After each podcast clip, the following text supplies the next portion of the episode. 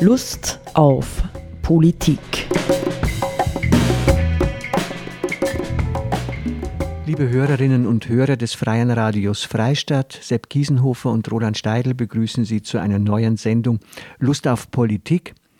Sepp, und wir äh, könnten, haben wir gerade festgestellt, geradezu ähm, logisch anknüpfen an eine der vergangenen Thesen in der letzten Sendung, nicht, wo es um Ingolfur Blühdorns nachhaltige Nicht-Nachhaltigkeit geht und wo wir im Grunde da, davon gesprochen haben, ja, oder wo er davon spricht, ähm, dass äh, wir, dass sozusagen die äh, Mittelklasse in den reichen Ländern überhaupt kein Interesse daran hat, in irgendeiner Form Veränderungen durchzuführen, Richtung wirklicher Nachhaltigkeit, ja, sozial-ökologischer Nachhaltigkeit, weil es uns doch ganz offensichtlich mit unserem Freiheitsprojekt äh, total gut geht. Nicht? Wir können reisen, wohin wir wollen, meistens zu Dumpingpreisen, äh, wenn es darum geht. Wir können Autos fahren, jedweder Größe. Wir äh, können kaufen und konsumieren, was wir wollen. Nicht? Das ist ja einfach super. Und jetzt ähm, habe ich angeregt, wir sollten äh, eine Sendung machen zum Thema Mitgefühl. Ja, und für, dieses, für diesen Impuls ähm, zum Thema Mitgefühl, ja, eine politische Sendung zu machen, gibt es für mich eine ganze Menge Anreize ja, oder Impulse wiederum. Ja, warum komme ich da drauf? Einer davon ist in der äh, dieswöchigen Zeit zu finden. Ja, wir nehmen heute auf am 20. Januar 2020 und die Zeit äh, dieser Woche hat einen ganz interessanten Artikel, nämlich zum Thema Bildung. Ja, also sind Menschen, das ist im Grunde genommen ähm, die Ausgangsfrage, die gebildet sind oder die Bildung suchen, moralisch bessere Menschen, nicht? Und der Autor, nämlich Jan Ross, der ein Buch zu diesem Thema geschrieben hat, Bildung eine Anleitung, das jetzt Ende Januar erscheinen wird, ähm, hat sozusagen die These mh, gefunden, natürlich könnte man äh, sagen, es gibt keinen Zusammenhang, ja zwischen Bildung und äh, dem, dass jemand ein ethisch guter, mitfühlender Mensch wird. Äh, das Volk der Dichter und Denker, nämlich die Deutschen, haben immerhin zwei desaströse Weltkriege mit verursacht und ihr Denker- und Dichtertum hat ihnen gar nichts genützt. Aber ja, er kommt dann innerhalb des Artikels, den er in der Zeit veröffentlicht, zu, folgenden, zu folgendem Schluss, ja auch aufbereitet durch eine Reihe interessanter Beispiele. Entscheidend ist, sagt er da, Geisteswerke schicken uns auf intellektuelle Abenteuer und machen uns mit außerordentlichen Frauen und Männern bekannt. Sie brechen den Käfig unserer Routine und Beschränktheit auf, sie erweitern unser Einfühlungsvermögen und unsere moralische Fantasie. Bildung ist das Gegenprogramm zu einer Mentalität, die satt und träge um sich selbst kreist, zum geistigen und seelischen Daumenlutschertum, zum Narzissmus. Ja, und wir könnten ja in gewisser Weise äh, die Haltung, die Blühdorn ja der modernen westlichen ähm, nachhaltigen, nicht nachhaltigen Gesellschaft ähm, sagt, könnten wir im Grunde genommen ja als, auch als extrem kollektiv narzisstische Gesellschaft verstehen. Ja, es gibt ja auch äh, Psychologen, die das tun. Nicht? Wir sind in einer Verfassung, ähm, die uns mh, mm, ja, die uns daran hindert, äh, produktiv Mitgefühl für andere Menschen zu entwickeln und entsprechende ethische Folgerungen zu ziehen. Für mich ist immer die Frage, äh, die, die ganz grundsätzliche Frage, wie was sind die, die Voraussetzungen oder Rahmenbedingungen oder Vorgeschichten, wo sie entscheidet, ob ein Mensch in seinem Leben ein mitfühlender Mensch wird oder ein nicht mitfühlender Mensch oder ein weniger mitfühlender Mensch. In einer gewissen Weise fühlt natürlich jeder Mensch irgendwo mit, mit anderen Menschen oder mit Vorgängen und so weiter. Aber ähm, und ich denke mir, das, natürlich hat das äh, sozusagen Fähigkeit zur Empathie, zum Mitgefühl zu entwickeln, hat höchstwahrscheinlich einmal ganz viel mit der eigenen Kindheitserfahrung zu tun. Mhm. Und das ist eine andere Ebene als die Ebene, die du jetzt angesprochen hast, da mit, äh, mit dem Lesen, mit Bildung und so weiter, mit dem Austausch mit verschiedensten Menschen. Ähm, weil das ist natürlich dann jetzt aufs Erwachsenenleben bezogen eine der Möglichkeiten, wo jetzt schon, also durch das mhm. sagen, konfrontiert werden mit Erfahrungswelten anderer Menschen, sowas wie Mitgefühl gepflegt und weiterentwickelt genau. werden kann. Ja, genau. Ja, das würde ich auch so sehen. Nicht? Also äh, Bildung in dem Sinn, nicht wie es ähm, hier der Autor Jan Ross äh, formuliert, ist in gewisser Weise ähm, eine Form, etwas, was hoffentlich, vielleicht ja in unserer Kindheit grundgelegt worden ist, weiterzuentwickeln und zu pflegen, ja, und zu kultivieren. Nicht tatsächlich, nicht der David Steindl-Rast würde ja auch sagen, was ist das Wichtigste? Ja, dass ähm, ein Mensch hm, ein Grundgefühl für die Würde anderer Menschen bekommt, äh, dies, dass er selbst erfährt, ja, dass er im Grunde genommen als Mensch ernst genommen, wertgeschätzt, mitfühlend behandelt wird, nicht? Ja, wenn ich das nicht erlebt habe, sondern im Grunde genommen nur Gleichgültigkeit und Kälte um mich herum, wird es mir natürlich tatsächlich schwerer fallen, selbstständig solche Haltungen zu entwickeln, nicht?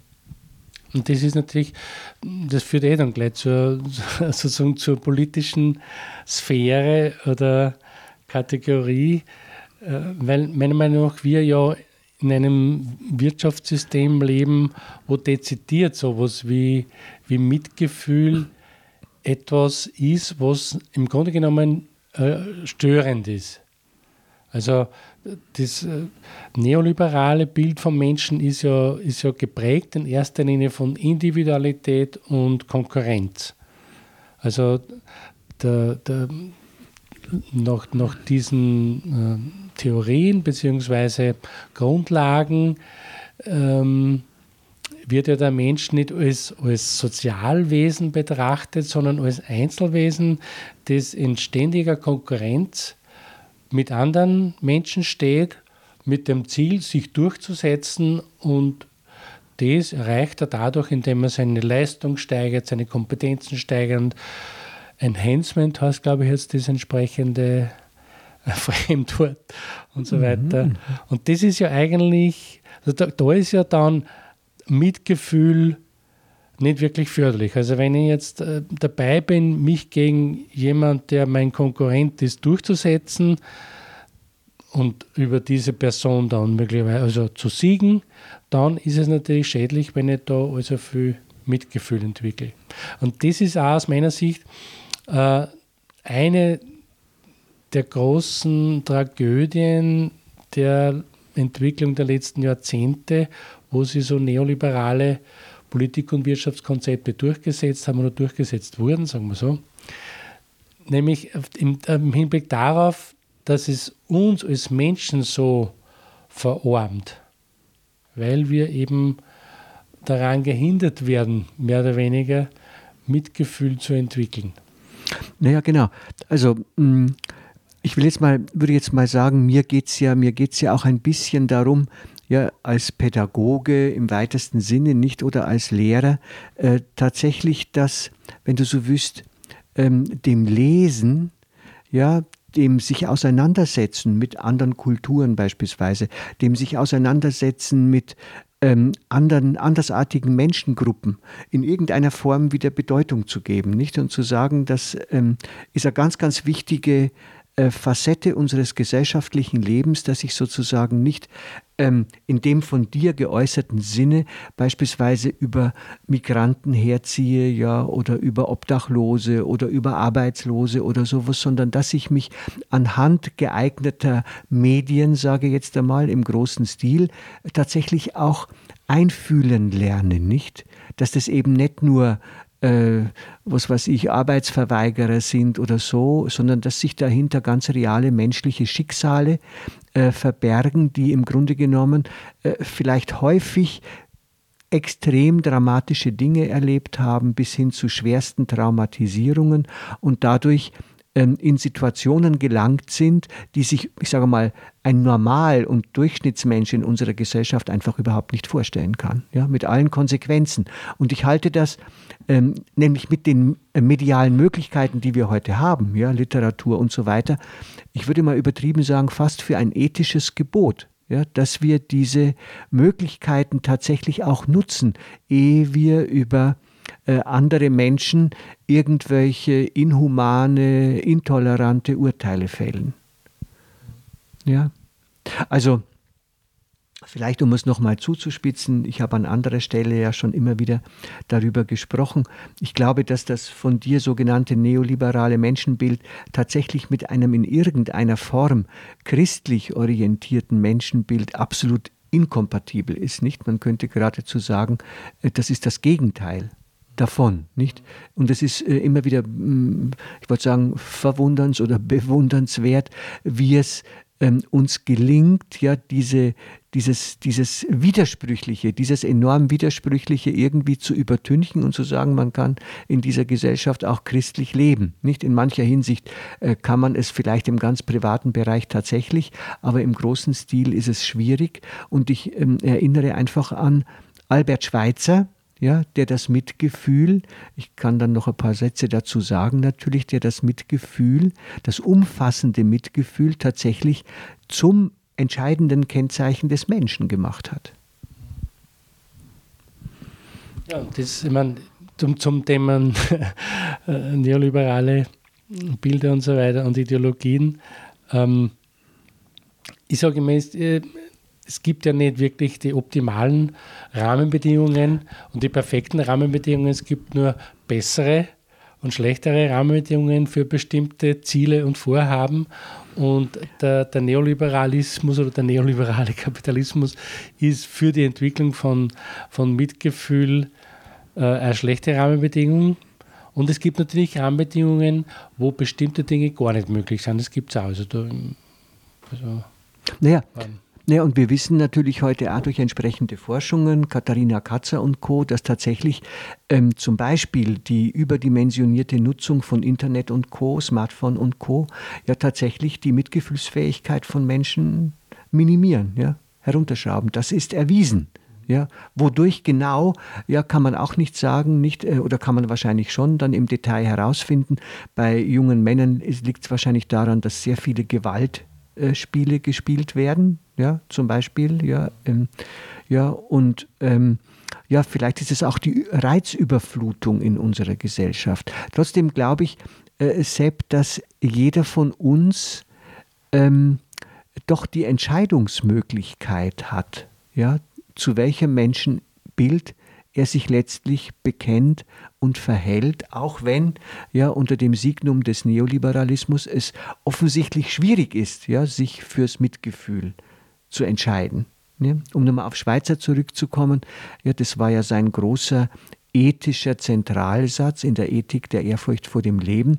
Nicht ich bin Leben, das Leben will, inmitten von Leben das Leben will. Nicht? Das ist ein, ein seltsamer Satz, aber im Grunde genommen ist er im Blick aufs Mitgefühl völlig einleuchtend. Ne? Wenn ich an mir selber erkenne, dass der Grundimpuls meines Lebens ist, dass ich leben möchte, ja, dass ich mich entfalten möchte, dass ich mich entwickeln möchte, dass ich nicht tot sein will oder sterben, dann muss ich davon ausgehen, dass in dieser Schöpfung, ja, und auch in der Beobachtung von Tieren, die sich wehren, wenn sie angegriffen werden oder wie auch immer, ja, dass alles in dieser Schöpfung diesen tiefen Impuls zu Wachstum und Entwicklung hat, nicht? Und das ist für ihn, wenn man so will, ethisch sozusagen ja, die, die Basis äh, für die Entfaltung von Mitgefühl, nicht? Also wie kann ich äh, das erlernen? Wie kann ich das kultivieren? In der Beobachtung, ja, dass ich jedem Wesen, jedem anderen Menschen, auch jedem Tier, letztendlich auch jeder Pflanze zugestehen muss, dass sie ein Interesse an ihrer eigenen Existenz hat und dass sie deswegen, wenn du so willst, mit allem, was mir begegnet, achtsam und sorgsam umgehen muss. you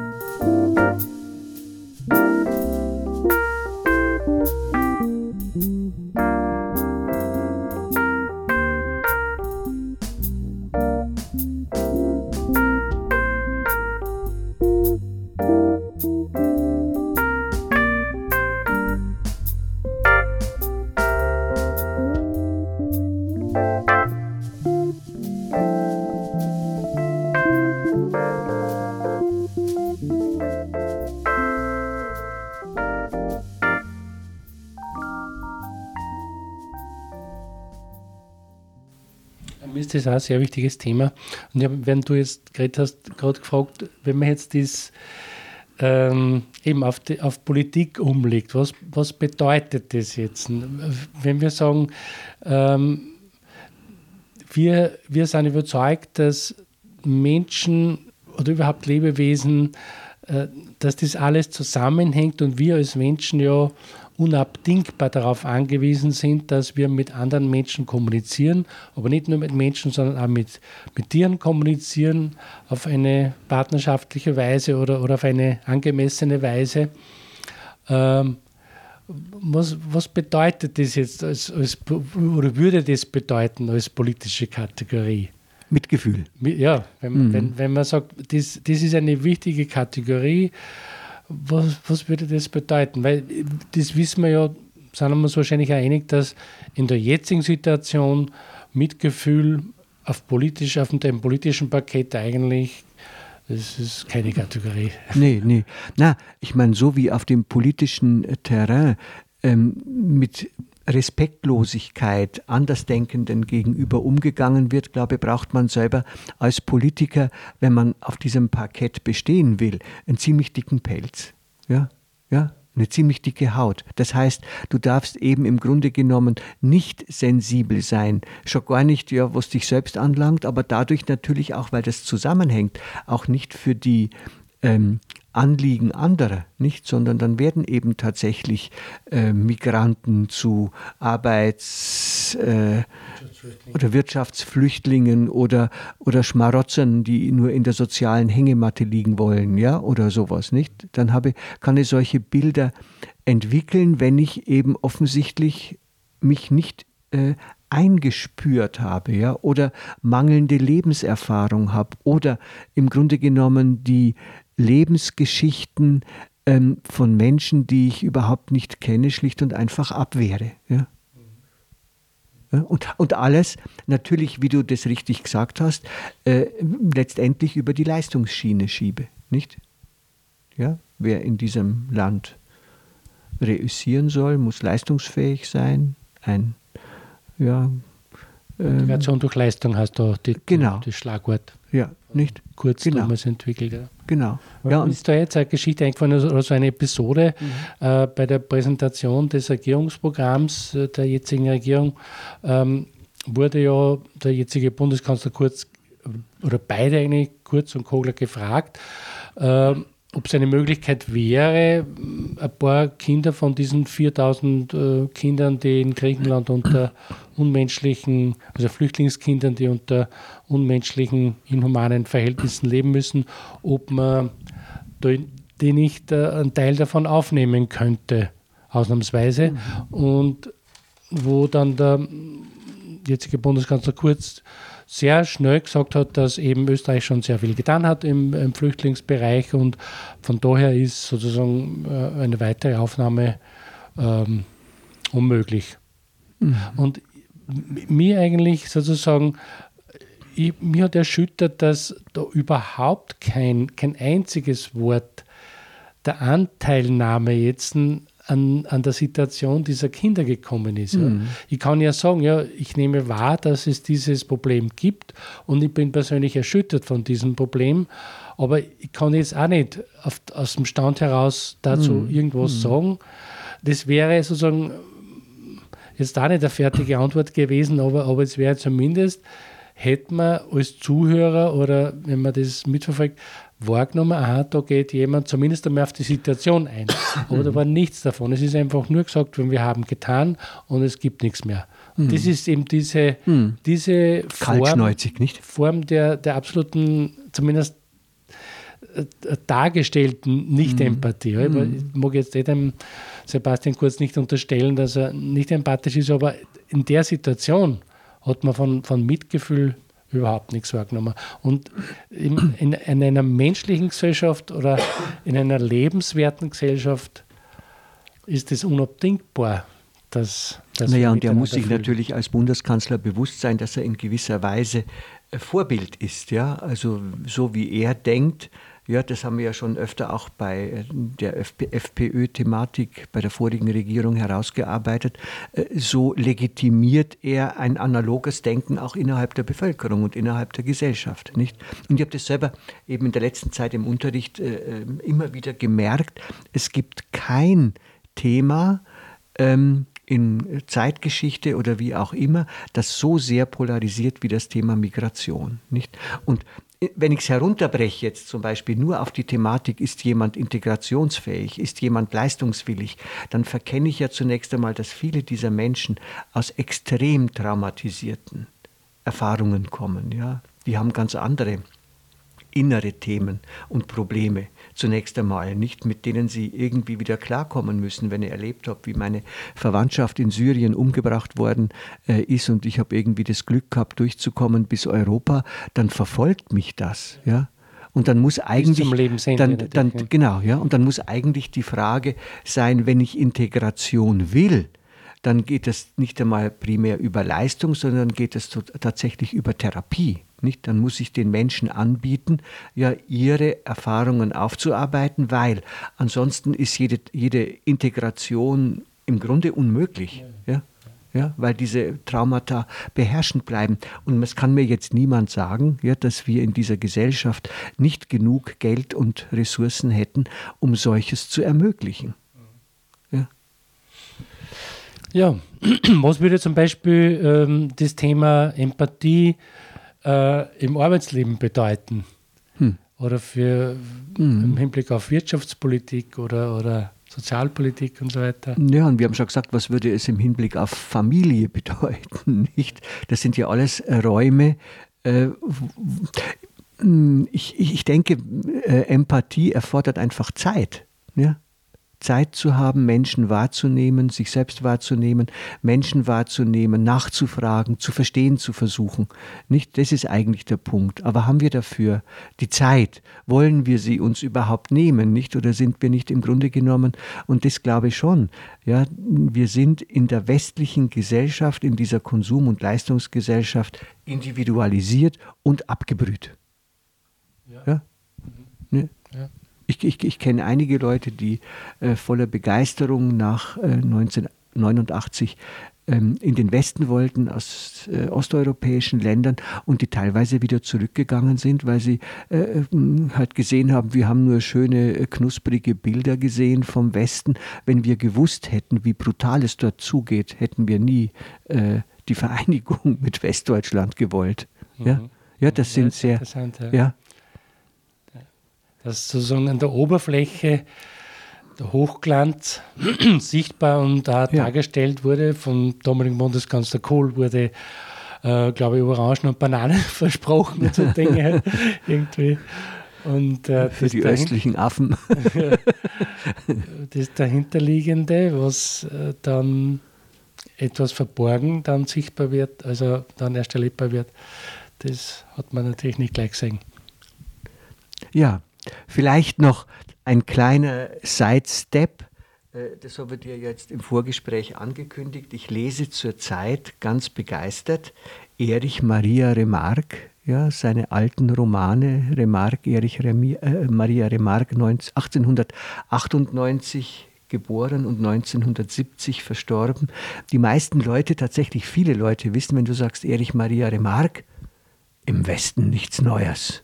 Ja, kommt dann sofort heraus. Dieser Roman ist tatsächlich auch äh, das erfolgreichste deutschsprachige Buch der gesamten Buchgeschichte das ist geworden. Eigentlich im Grunde genommen ist ja eine Art Sprichwort geworden oder genau. geflügeltes Wort. Genau, ja, ja, genau, mal, ja? ja, genau.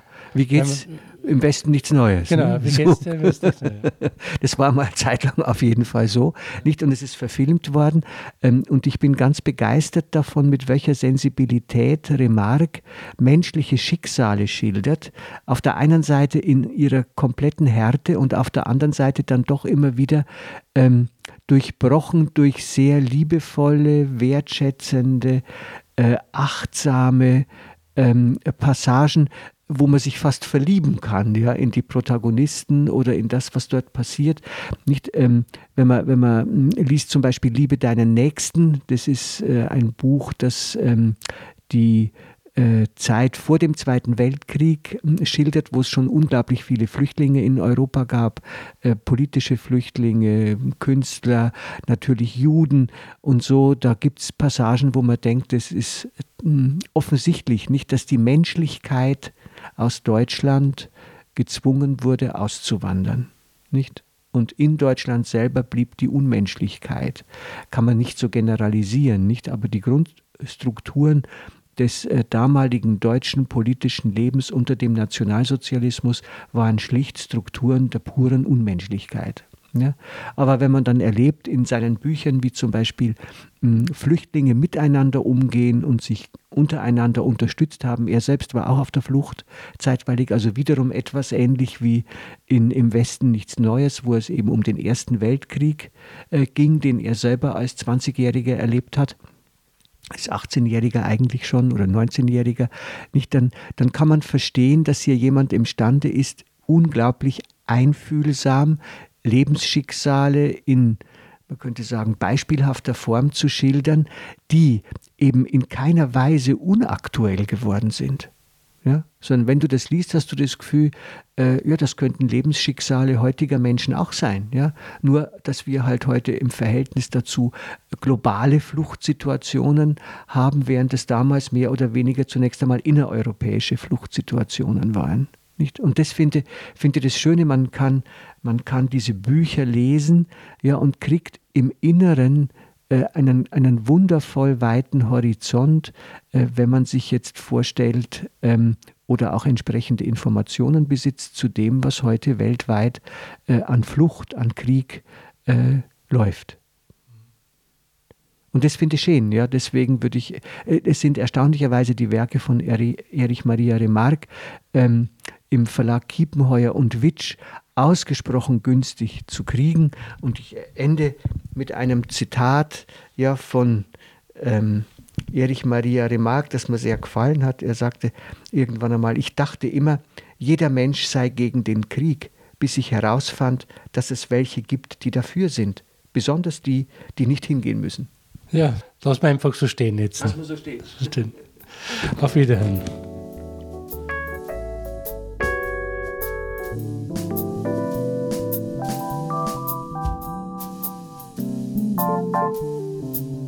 Thank